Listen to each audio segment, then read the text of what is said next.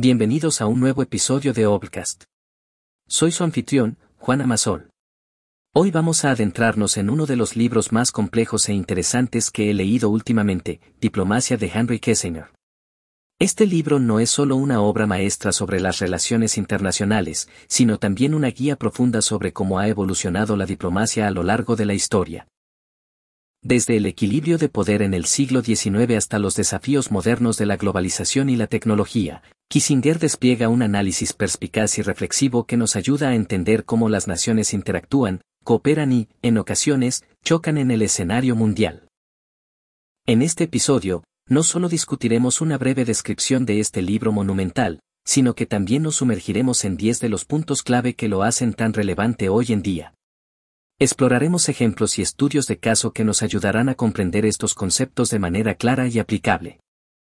Así que, si te interesa la política internacional, la historia o simplemente quieres obtener una nueva perspectiva sobre cómo funciona el mundo, quédate con nosotros mientras exploramos diplomacia de Henry Kissinger. Empecemos. Ya, adentrándonos en el primer punto clave de diplomacia, el balance de poder. Kissinger nos muestra que mantener un equilibrio entre las naciones es esencial para la estabilidad global. Imagínate una balanza, donde cada lado representa diferentes fuerzas en la política internacional. Si un lado se vuelve demasiado pesado, la balanza se inclina y puede provocar conflictos y tensiones. Un ejemplo clásico de esto es la concertación de Europa después del Congreso de Viena en 1815. Las grandes potencias de esa época se reunieron y trabajaron juntas para asegurarse de que ningún país se volviera demasiado poderoso. Esto creó un periodo de paz relativa en Europa que duró casi un siglo. Este concepto de equilibrio no es solo algo del pasado, sigue siendo fundamental en la política actual. Si una nación se vuelve demasiado poderosa, otras pueden unirse para contrarrestarla, buscando restablecer ese delicado equilibrio. El balance de poder nos enseña que la paz y la estabilidad no son solo cuestiones de buena voluntad o ideales, sino también de una cuidadosa gestión y comprensión de las fuerzas en juego en el escenario internacional. Continuando con nuestra exploración, llegamos al segundo punto clave, Realpolitik, una palabra alemana que podemos traducir como política realista. Henry Kissinger nos introduce a este concepto donde las decisiones políticas se toman con pragmatismo, enfocándose en los intereses nacionales y las realidades del poder, en lugar de en ideales o ética. Un político que personifica perfectamente la Realpolitik fue Otto von Bismarck, el canciller de Alemania en el siglo XIX. Bismarck no se dejó guiar por emociones o ideales, sino que manejó alianzas y tratados con habilidad para fortalecer a Alemania en Europa. Su objetivo era claro, consolidar el poder de su país sin importar los medios. La Realpolitik puede parecer fría o cínica, pero también es una herramienta esencial en la diplomacia. En un mundo complejo y a menudo conflictivo, los líderes deben sopesar los ideales con las realidades del poder y los intereses nacionales. Así que la próxima vez que escuche sobre un tratado o una alianza en las noticias, piensa en cómo la Realpolitik podría estar en juego, guiando las decisiones de los líderes detrás de escena. Es una danza delicada y calculada que sigue siendo fundamental en la política internacional de hoy. Avanzando en nuestra exploración, llegamos al tercer punto clave que aborda una cuestión profundamente compleja, la tensión entre diplomacia y moralidad. En diplomacia, Kissinger nos plantea una pregunta esencial, ¿cómo equilibramos los ideales éticos con las exigencias prácticas de la política internacional? Este dilema se puede ilustrar con el debate sobre la intervención en Ruanda en 1994. Mientras el mundo observaba horrorizado el genocidio, los líderes internacionales se encontraban atrapados entre la urgencia moral de actuar y las consideraciones políticas y estratégicas. La decisión de intervenir o no en una crisis humanitaria no es sencilla. Los ideales éticos claman por la acción, pero la realpolitik a menudo aconseja cautela y cálculo. En el caso de Ruanda, la falta de intervención condujo a una tragedia inimaginable, y la lección que aprendemos es dolorosa. La tensión entre diplomacia y moralidad nos recuerda que la política internacional no es un juego de blanco y negro. Es un campo lleno de matices y contradicciones donde los líderes deben navegar con sabiduría y compasión. Es un tema que continuamente desafía y fascina, y que Henry Kissinger aborda con gran perspicacia en su libro. Nuestro cuarto punto clave nos lleva a un territorio más moderno y profundamente serio, la diplomacia nuclear. En diplomacia, Kissinger explora cómo la aparición de armas nucleares cambió radicalmente la naturaleza de las relaciones internacionales. La crisis de los misiles en Cuba en 1962 sirve como un ejemplo vívido. Durante esos tensos días, Estados Unidos y la Unión Soviética estuvieron al borde de la guerra nuclear. La disuasión, la diplomacia y la negociación jugaron un papel crucial en evitar una enorme catástrofe. Lo que podemos aprender aquí es que la era nuclear ha llevado la diplomacia a un nuevo nivel de complejidad. Las decisiones deben tomarse con una precisión y cautela extremas, ya que los errores pueden tener consecuencias catastróficas. La diplomacia nuclear no solo trata de armas y tácticas militares, es una danza delicada de comunicación, comprensión y, a veces, confrontación, donde la amenaza de destrucción mutua asegurada mantiene a las partes en la mesa de negociación. Este concepto sigue siendo vital en nuestro mundo actual, donde las naciones nucleares deben navegar con cuidado en sus relaciones, buscando la paz y la seguridad en un escenario lleno de riesgos y desafíos. La diplomacia nuclear nos enseña que en la era moderna, la sabiduría, la paciencia y la habilidad diplomática son más esenciales que nunca. Ahora llegamos al quinto punto clave, que nos lleva directamente al corazón de una de las épocas más tensas y fascinantes de la historia moderna, la diplomacia en la Guerra Fría. Kissinger analiza cómo las relaciones entre Estados Unidos y la Unión Soviética definieron gran parte del siglo XX. Esta era estuvo marcada por una rivalidad ideológica intensa y una lucha constante por la supremacía. Pero no fue solo una historia de enfrentamiento, también fue una de compleja diplomacia. Un momento destacado fue la política de distensión de los años 70. En un periodo lleno de tensiones, las dos superpotencias buscaron reducir la hostilidad a través de acuerdos y negociaciones. Los tratados SALT sobre control de armamento son un ejemplo de cómo la diplomacia pudo abrir caminos hacia la cooperación incluso en los momentos más fríos de la Guerra Fría.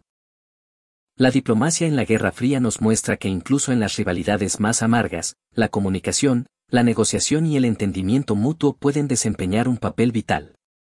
Es una lección sobre cómo la diplomacia puede funcionar incluso en circunstancias extremadamente difíciles, un recordatorio de que el diálogo y la empatía siempre tienen un lugar, incluso en los conflictos más profundos.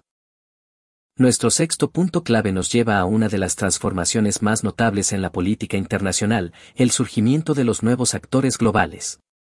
En diplomacia, Kissinger destaca como el escenario mundial ya no está dominado solo por unas pocas superpotencias. Hay nuevas naciones y actores no estatales que están influyendo en la geopolítica. Tomemos el ejemplo del crecimiento económico y político de China en el siglo XXI. China ha pasado de ser una nación en desarrollo a una superpotencia global, desafiando el equilibrio existente y redibujando el mapa del poder mundial. Pero no son solo las naciones las que están cambiando el juego. Hoy las organizaciones multinacionales, corporaciones globales e incluso grupos activistas tienen un rol activo en la política internacional. Su influencia puede ser tan significativa como la de los estados tradicionales. Este nuevo paisaje plantea desafíos y oportunidades. Requiere una comprensión más profunda y una diplomacia más sofisticada para navegar en un mundo donde el poder está más distribuido y las relaciones son más complejas. Los nuevos actores globales nos enseñan que el mundo está en constante evolución y que la habilidad de adaptarse y comprender estas dinámicas cambiantes es crucial en la diplomacia moderna. Es un tema emocionante y fundamental en nuestra era globalizada. En nuestro séptimo punto clave, nos adentramos en un tema que está transformando no solo la diplomacia sino también todos los aspectos de nuestras vidas, la revolución tecnológica. Kissinger aborda cómo la tecnología, especialmente la digital, ha cambiado la naturaleza de la diplomacia y la comunicación internacional. Piensa en la primavera árabe, donde las redes sociales jugaron un papel crucial en la coordinación y movilización de protestas. La tecnología permitió que voces individuales se unieran y desafiaran a gobiernos enteros, algo impensable en una época anterior. Pero la tecnología no solo empodera a las personas, también plantea nuevos desafíos en la diplomacia. La ciberseguridad, la desinformación y la influencia digital son ahora preocupaciones centrales en las relaciones entre Estados. Esta revolución tecnológica nos obliga a reconsiderar cómo se lleva y llevar cabo la diplomacia en un mundo donde la información fluye de manera rápida y sin fronteras. Requiere nuevas habilidades, nuevas estrategias y una comprensión de cómo la tecnología puede ser tanto una herramienta poderosa como un potencial peligro. Este tema resalta la dinámica en constante cambio de nuestro mundo moderno y cómo la diplomacia debe adaptarse y evolucionar en esta era digital. Es un recordatorio vibrante de que la tecnología no es solo gadgets y aplicaciones, es una fuerza que está redefiniendo cómo interactuamos a nivel global. Nuestro octavo punto clave nos lleva a explorar la diplomacia americana. Kissinger, quien sirvió como secretario de Estado de los Estados Unidos, ofrece una visión única de la política exterior estadounidense y su papel en la diplomacia mundial. Uno de los ejemplos más notables de la diplomacia americana es el Plan Marshall después de la Segunda Guerra Mundial.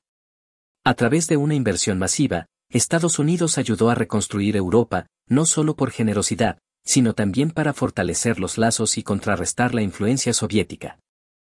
La diplomacia americana no se limita a la economía o la política militar, sino que también abarca la promoción de valores como la democracia y los derechos humanos. Sin embargo, estas acciones a menudo se encuentran con desafíos y críticas, y el balance entre los intereses nacionales y los ideales globales puede ser delicado. La posición de Estados Unidos en el mundo y su enfoque de la diplomacia son temas complejos y a veces controvertidos. Pero lo que resalta Kissinger es que, en su esencia, la diplomacia americana es una mezcla de pragmatismo y principios, de poder e influencia, y de cómo estas fuerzas se entretejen en el escenario global. Es un análisis profundo y a menudo provocador que ofrece una perspectiva valiosa sobre cómo una nación puede navegar en un mundo lleno de oportunidades y desafíos, y cómo la diplomacia sigue siendo una herramienta vital en la era moderna. Nuestro noveno punto clave nos lleva a una realidad ineludible de nuestro mundo moderno, la globalización e interdependencia. Kissinger explora cómo las naciones están cada vez más interconectadas e interdependientes y cómo esto afecta la diplomacia y las relaciones internacionales.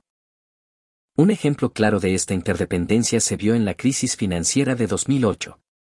Lo que comenzó como un problema en el sector inmobiliario de Estados Unidos rápidamente se propagó a los mercados y economías en todo el mundo. La crisis demostró cómo las decisiones en un país pueden tener repercusiones globales. Pero la interdependencia no es solo económica. También se refiere a cómo los problemas globales, como el cambio climático o las pandemias, requieren respuestas coordinadas y cooperación internacional. La globalización e interdependencia nos enseñan que en este mundo interconectado, ningún país puede actuar en aislamiento. Las decisiones y acciones tienen ondas de repercusión que cruzan fronteras y océanos. Este tema pone de manifiesto la necesidad de una diplomacia más colaborativa y enfocada en el consenso, donde la comprensión y la cooperación son clave. Es una reflexión sobre cómo nuestro mundo ha cambiado y cómo la diplomacia debe evolucionar para enfrentar estos nuevos desafíos y oportunidades. Finalmente, llegamos al décimo punto clave, y es aquí donde Kissinger nos invita a mirar hacia el futuro, los desafíos futuros. El mundo está en constante cambio, y con esos cambios vienen nuevos desafíos y oportunidades en la diplomacia. Uno de estos desafíos es el cambio climático. Es un problema global que no respeta fronteras y que requiere una respuesta internacional coordinada.